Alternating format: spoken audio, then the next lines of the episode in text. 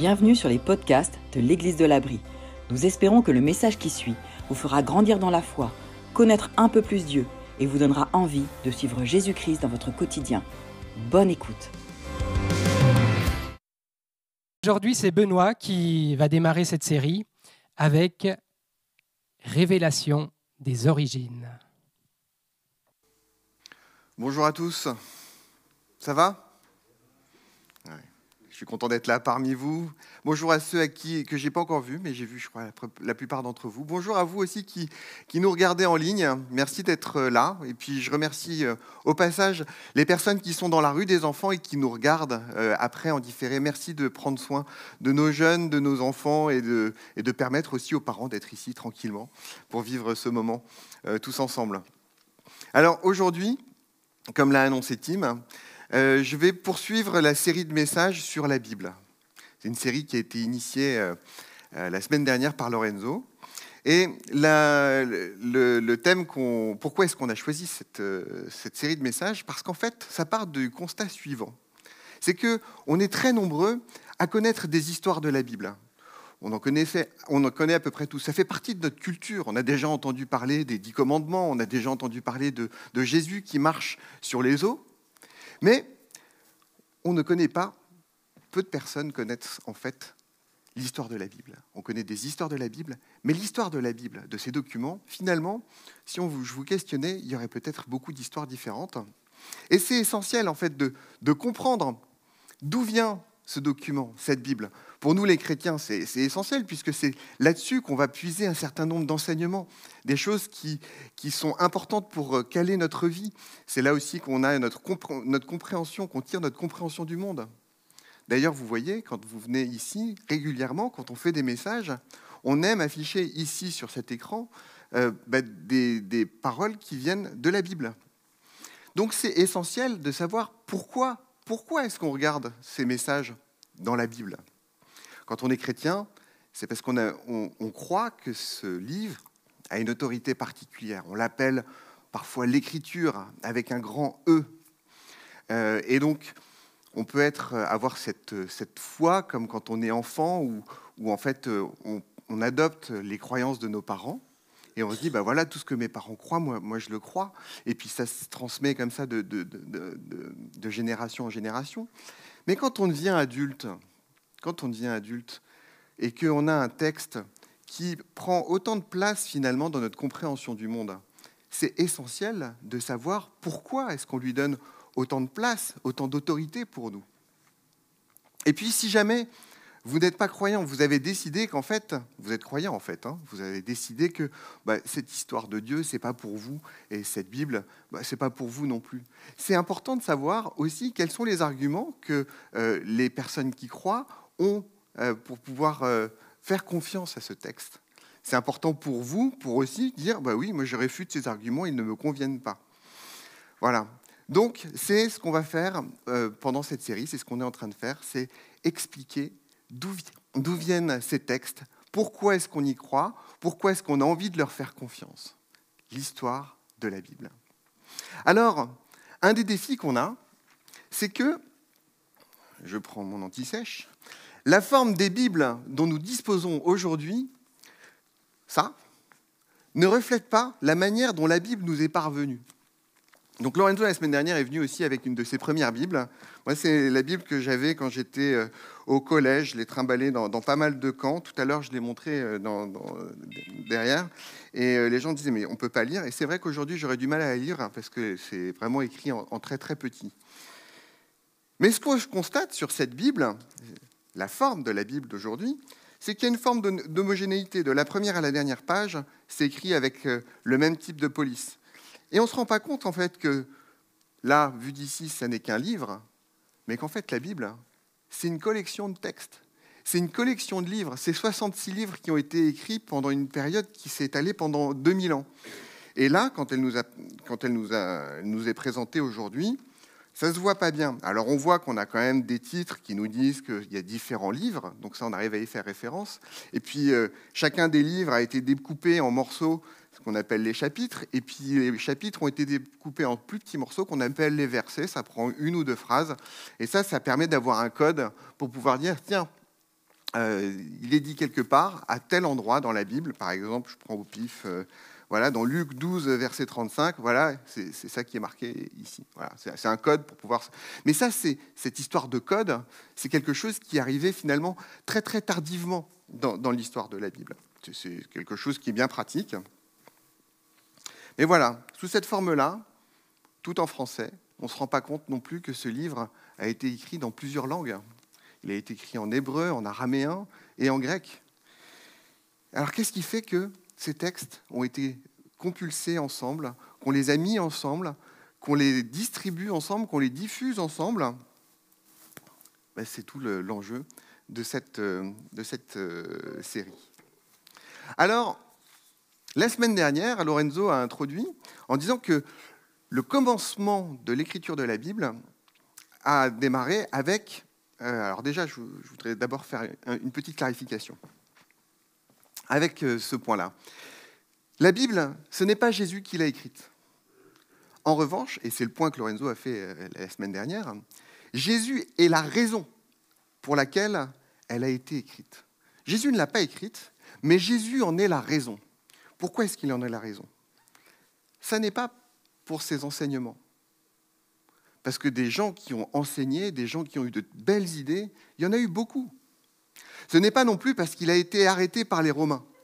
Parce que des gens qui ont été arrêtés par les Romains, il y en a eu beaucoup aussi. Ce n'est pas non plus parce que Jésus a été crucifié.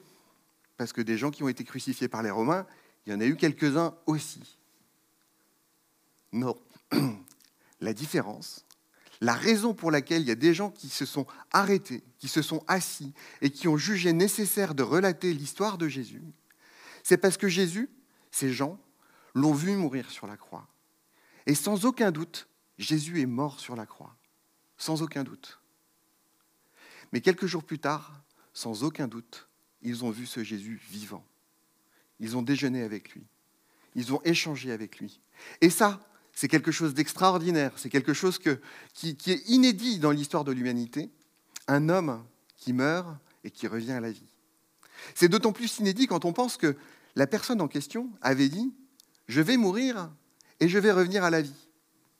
C'est-à-dire que là, là, là, ça dépasse les bornes. on, est dans le truc extraordinaire. Et donc des gens ont choisi de documenter sa vie des documents documentent la vie de Jésus. C'est notamment les écrits de Matthieu, de Marc, de Luc et de Jean qu'on trouve euh, dans notre Bible. Et les gens qui ont documenté euh, cette vie de Jésus euh, l'ont fait au péril de leur vie. Et les gens qui ont diffusé après ces fragments d'histoire l'ont fait également au péril de leur vie. et au début, quelque temps après la résurrection, ces écrits circulaient. Et très vite, ces écrits ont été considérés comme précieux, fiables et inspirés. C'est-à-dire que ça résonnait tellement avec ce que les autres témoins oculaires ont pu dire de la vie de Jésus qu'ils ont considéré que oui, ces documents sont précieux, fiables, inspirés. Et finalement, très très tôt, ces fragments, ces récits ont été considérés comme faisant partie de l'écriture, avec un grand E. L'écriture, justement, ces documents en qui dans lesquels on souhaite faire confiance.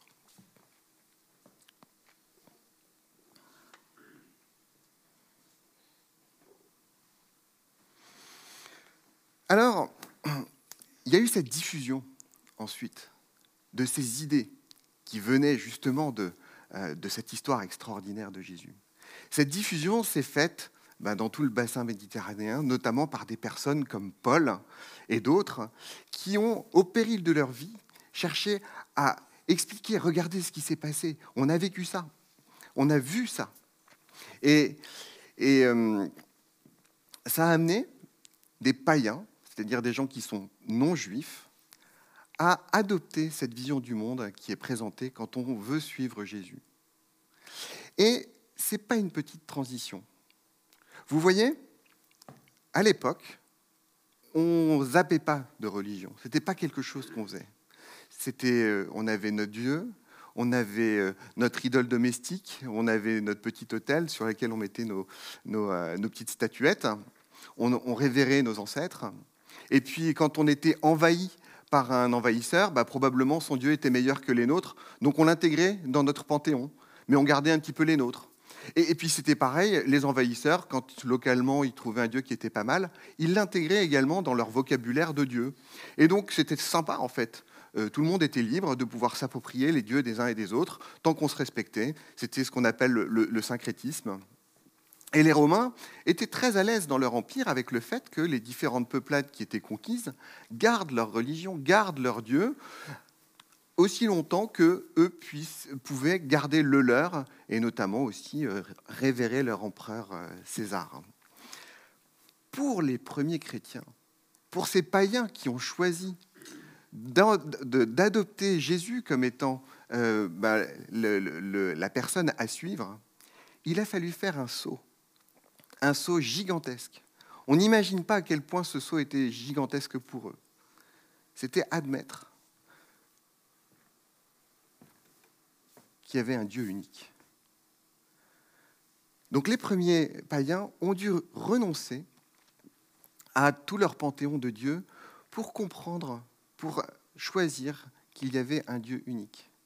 Et ça, ça n'a pas été gratuit pour eux. Déjà parce que c'est une grosse transition intellectuelle, mais aussi parce que les Romains n'aimaient pas qu'on leur dise, mais finalement, euh, vos dieux et votre empereur, ça vaut pas.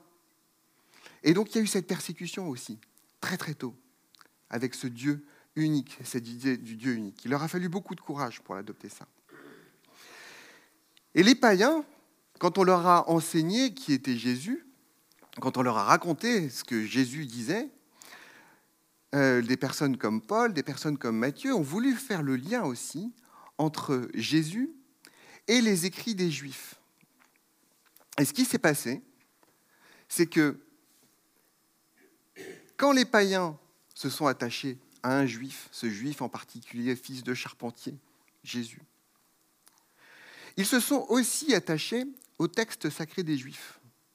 Et ça, c'est une surprise aussi. C'est vraiment une surprise. Parce que les textes des Juifs n'étaient pas forcément faciles. Et euh, si on était assez euh, poreux aux différents dieux des uns et des autres, on n'était pas particulièrement poreux aux dieux des Juifs. Parce que, euh, en fait, le judaïsme était quelque chose de compliqué c'est beaucoup de règles, des règles sur la nourriture, on peut pas travailler le samedi, euh, on peut pas épouser euh, la fille ou la fille d'un juif. Enfin, c'est très compliqué. En fait, même les juifs qui s'étaient répartis dans le, monde connu de l'époque, ils vivaient en communauté et ils se mélangeaient pas. Pierre, qui a suivi Jésus pendant, pendant le temps où il était sur terre, il lui a fallu 15 ans, 15 ans après la résurrection, pour admettre qu'il pouvait rentrer dans la maison d'un non-juif. Donc, c'était une communauté qui était plutôt fermée, plutôt hermétique. Et donc, les gens n'étaient pas intéressés par les textes sacrés, même si ça pouvait arriver de manière anecdotique que quelqu'un endosse le, judaïsme. Euh, mais là, c'est quelque chose de surprenant. C'est en raison de cette histoire de Jésus, en raison de cette personne qui a vécu cette chose extraordinaire d'être ressuscité, les gens se sont intéressés aux textes qui pointaient vers lui. Ils se sont donc intéressés à ce qu'on appelait la loi et les prophètes. Autrement dit, l'écriture, les textes que les juifs prenaient, eux, pour autorité. Alors, je vous disais que euh, les, Romains étaient assez cool finalement avec, euh, avec les, religions des uns et des autres, mais qu'au moment où les païens devenaient chrétiens, ils subissaient une sorte d'oppression en raison de leur monothéisme. Les juifs étaient monothéistes. Et pourtant, les Romains ne les ont pas agressés, ne les ont pas forcés à changer. Pourquoi? En fait, les Romains avaient un respect pour les choses anciennes. Et les Romains étaient conscients que la religion des Juifs, était antérieure à leur religion, antérieure à l'écrit qui parle de Rémus et Romulus. Et comme les Romains avaient ce respect pour les, choses anciennes, ils ont admis que les Juifs puissent garder leur religion sans adopter les religions locales, euh, et notamment la religion qu'ils ont apportée. Mais ça restait une petite singularité. Alors ces païens qui décident de choisir Jésus et à qui on montre le lien entre Jésus et les textes des Juifs, ont commencé à le lire. Et moi, ce que je vous propose aujourd'hui, c'est qu'on fasse comme eux. On va commencer à lire le début, le début de l'histoire telle qu'elle est vue dans les textes des Juifs. Voilà comment ça commence. On est là dans le livre de la Genèse, qui est un livre qui a été écrit par euh, Moïse, qui fait partie d'une collection de livres qu'on appelle le Pentateuque. C'est les cinq euh, premiers livres qu'on a au début de, la Bible. Et voilà comment Moïse dépeint le commencement. Au commencement, Dieu. Nous, on est familier avec cette expression, au commencement Dieu. Mais pour les païens, c'était quelque chose de révolutionnaire. Au commencement, Dieu. Les Juifs, dès le début, considéraient qu'il n'y avait qu'un seul Dieu. Au commencement, Dieu. C'est le tout début, le tout début de l'écrit des Juifs. L'écrit des Juifs repose sur cette idée qu'il y a un seul euh, Dieu. Je voudrais faire deux parenthèses à ce stade parce que quand on parle du récit des origines, euh, ça amène parfois à la confusion. Ça a amené à beaucoup de polémiques. Alors je voudrais d'abord faire une première parenthèse pour euh, ceux qui sont euh, scientifiques ou qui sont attachés à la démarche scientifique. C'est mon cas, j'ai une formation d'ingénieur. Et donc la science, la démarche scientifique m'interpelle. Pour vous dire qu'il ne faut pas chercher dans les récits de la Bible une explication scientifique de la manière dont, a été, ont créé les choses, dont a été créé notre univers. Et euh, il y a notamment une maladresse, à mon sens, qui a été commise par les chrétiens euh, du XXe siècle, euh, quand on a réalisé cette théorie du Big Bang. La théorie du Big Bang, c'est une théorie qui aujourd'hui fait vraiment consensus. Je veux dire, l'ensemble de la communauté scientifique en cosmologie croit à la théorie du Big Bang. Cette théorie qui, en fait, quand on remonte euh, les observations qu'on a sur notre monde, sur notre univers, on constate qu'en fait notre univers est en expansion et qu'en fait, si on remonte le temps, bah, c'est comme un ballon de baudruche, on revient sur quelque chose qui est tout petit, tout petit, tout petit, et qu'on vient à une, une, graine initiale dans laquelle serait concentrée toute l'énergie, toute la matière, avant qu'elle n'explose. Certains chrétiens ont crié victoire avec ce Big Bang en disant Ben oui, regardez, on, avait raison de faire confiance à nos textes parce qu'on parle d'un commencement et le Big Bang pointe sur un commencement. Pourquoi pas? Je ne dis pas que c'est faux. Je dis juste que, en tant que scientifique, on sait que les équations en question sont valables dans ce qu'on connaît et elles nous ramènent très très tôt à un pouillème de seconde après euh, l'instant zéro. Mais avant ce pouillème de seconde, nos équations ne fonctionnent pas. Qu'y avait-il avant? Est-ce que c'était vraiment un commencement? Ou est-ce que c'était un monde qui s'est, un autre univers qui s'est effondré ou pas? J'en sais rien. Il y a des théories qui parlent de ça aussi. Et je voudrais vous dire que ça ne me pose aucun problème, moi, en tant que croyant, de penser que le Big Bang n'est pas le commencement et je ne viendrai pas vous démontrer que la Bible est vraie parce qu'il y a eu le Big Bang et que cette théorie est assez crédible.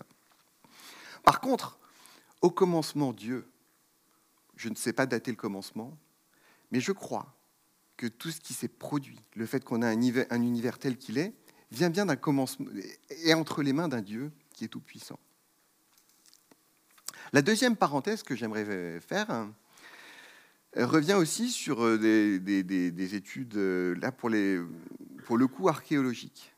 Parce qu'on a découvert au 19e et 20e siècle des textes qui étaient plus anciens que le texte de Moïse, plus anciens que le texte qu'on va euh, rapidement balayer aujourd'hui. Et ces textes présentent des ingrédients qui sont en résonance parfois avec le texte de Moïse. Du coup, la thèse qui a été émise était la suivante. Les Hébreux ont emprunté leur récit des origines dans d'anciens textes. ça peut être troublant, ça peut nous faire douter. C'est intéressant. Moi qui ai des résonances entre ces textes ne me pose aucun problème.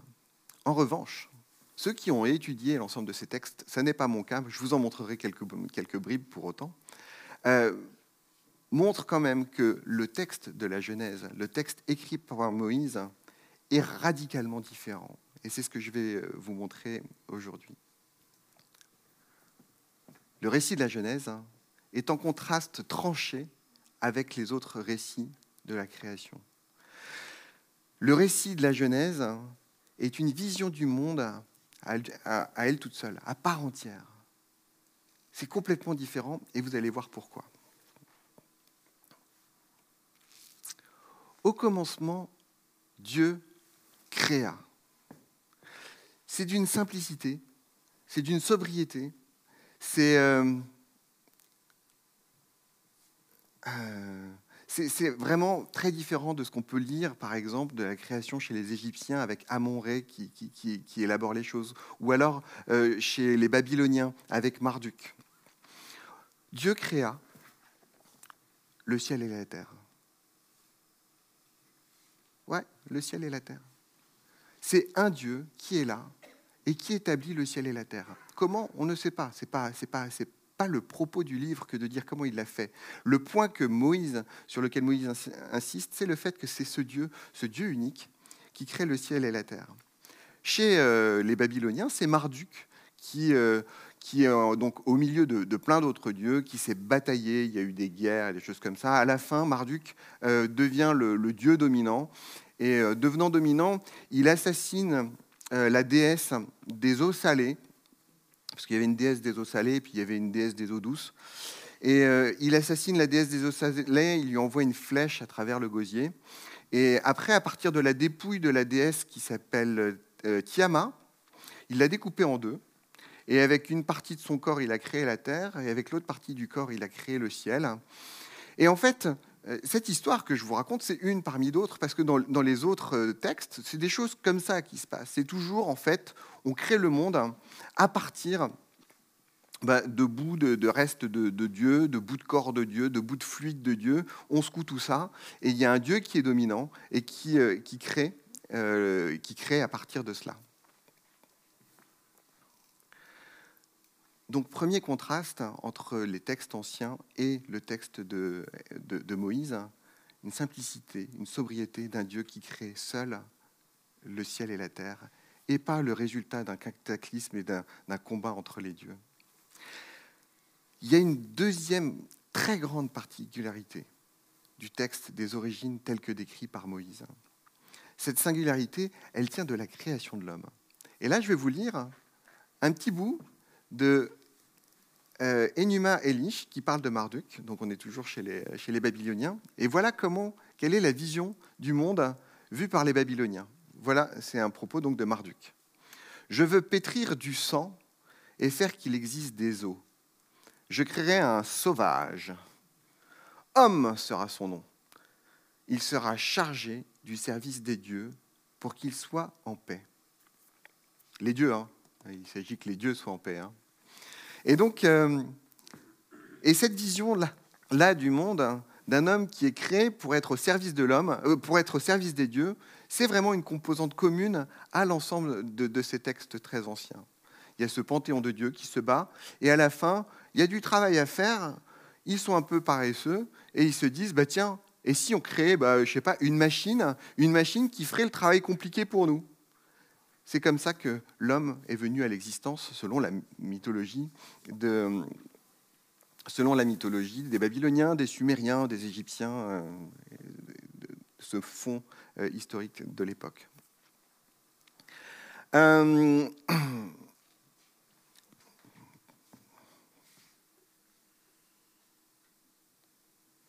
du coup, cette relation qu'il y a entre les dieux qui ont créé ces robots pour les servir amène une vision de l'homme qui n'est juste une vision quelque part robotique, une vision d'esclave, une vision où en fait on n'a pas besoin de justice, qui justifie toutes les formes de violence. Et le reflet de cette vision du monde se retrouve aussi dans l'organisation de ces, sociétés, où les dirigeants sont devenus particulièrement injustes, violents et n'avaient aucune considération pour la vie humaine. Maintenant, j'aimerais qu'on regarde ensemble ce que dit Moïse, justement, sur euh, cette partie de la création. Je pointe sur euh, le code qui est en bas, là, Genèse 1, euh, verset 26. Je vous ai dit, hein, les versets, c'est une ou deux phrases en général. on est vraiment dans le premier chapitre, très très au début en fait. Hein. Et très au début, on voit que Dieu dit, faisons les hommes, de sorte qu'ils soient notre image. Voilà un contraste juste incroyable, complètement saisissant. Quand Dieu crée l'homme, il veut lui apposer son image dessus.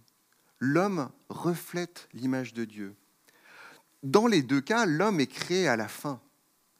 Mais dans le cas des, autres cultures, l'homme arrive à la fin comme, comme un, esclave, quelque chose après coup. On a créé quelque chose, on n'arrive pas à le faire fonctionner. Tiens, on va mettre des hommes dedans pour qu'ils fassent le mécano à notre place. Là, Dieu, il crée l'homme à la fin, mais comme aboutissement de sa création. Tellement un aboutissement qu'en fait, il veut y apposer son image. Les hommes sont notre image.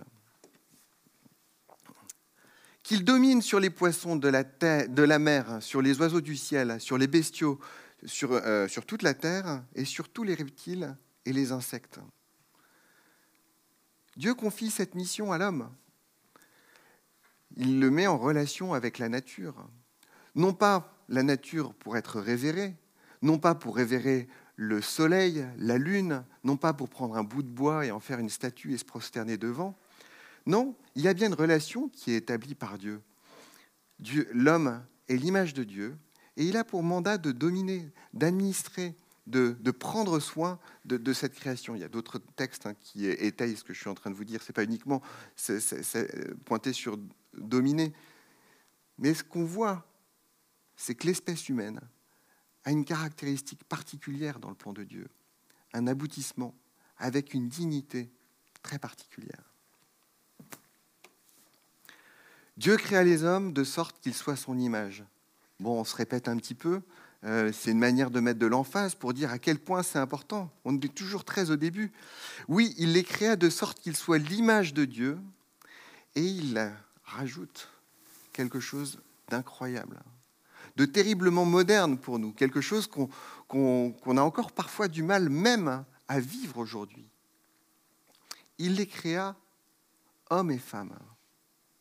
On est, je, suis désolé de toujours repointer là sur ce petit chiffre qui avance pas vite, on est très très au début dans le récit de la création et très au début, Dieu donne de la dignité à l'homme et Dieu donne une égale dignité.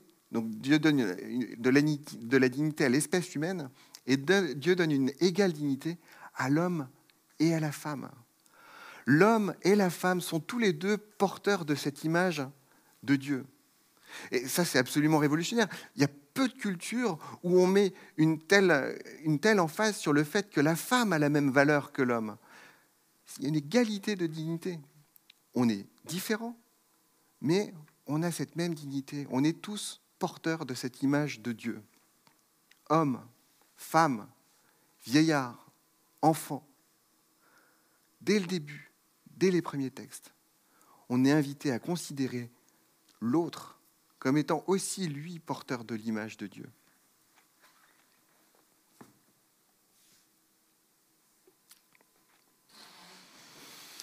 Donc, tout ça pour euh, vous dire que Moïse a introduit une vue du monde qui est radicalement opposée aux textes anciens. Voilà, c'est le, point sur lequel je souhaitais arriver. Et euh, Maintenant, regardez. Enumaeli, celui dont on a lu le texte tout à l'heure, présente une, vision du monde qui est finalement euh, assez triste, avec des hommes qui sont juste des, esclaves, qui n'ont aucun, espoir, qui n'ont pas de vie après la vie, qui n'ont aucun espoir de rédemption. Les athées contemporains Alors j'ai rajouté contemporain parce que je ne vous l'ai pas dit tout à l'heure, mais les, premiers chrétiens, donc qui avaient choisi d'endosser, de, suivre Jésus, étaient qualifiés d'athées parce qu'ils avaient renoncé aux autres dieux. Ils sont sans Dieu. Ils ont un Dieu, mais pas les autres. Les athées contemporains, c'est les athées d'aujourd'hui, euh, que bien sûr je respecte, hein.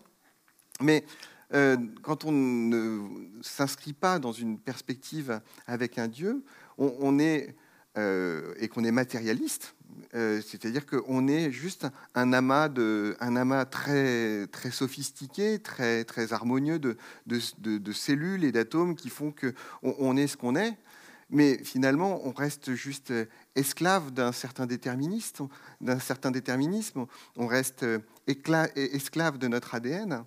On a finalement peu de, liberté et on, ne parle pas de vie après la vie. Ce que Moïse amène avec ce récit de la Genèse, que je vous invite à lire si vous le souhaitez. D'ailleurs, il y a des Bibles qui sont à votre disposition à l'extérieur, et si vous n'en avez pas, n'hésitez pas à en prendre. Euh, donc, avec ce récit, la perspective, non, avant, la perspective est radicalement différente. On a un Dieu qui plante la dignité humaine dès le début.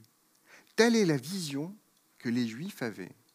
Telle est la vision que les premiers chrétiens ben, ont réalisée c'est que ces juifs étaient détenteurs de cette vérité dès le début, que toutes les autres religions qui avaient plein de dieux étaient passées à côté de cette vérité. Les juifs avaient cette connaissance de ce Dieu unique et de ce Dieu unique qui prend soin de sa création, qui, attribue une dignité à l'homme.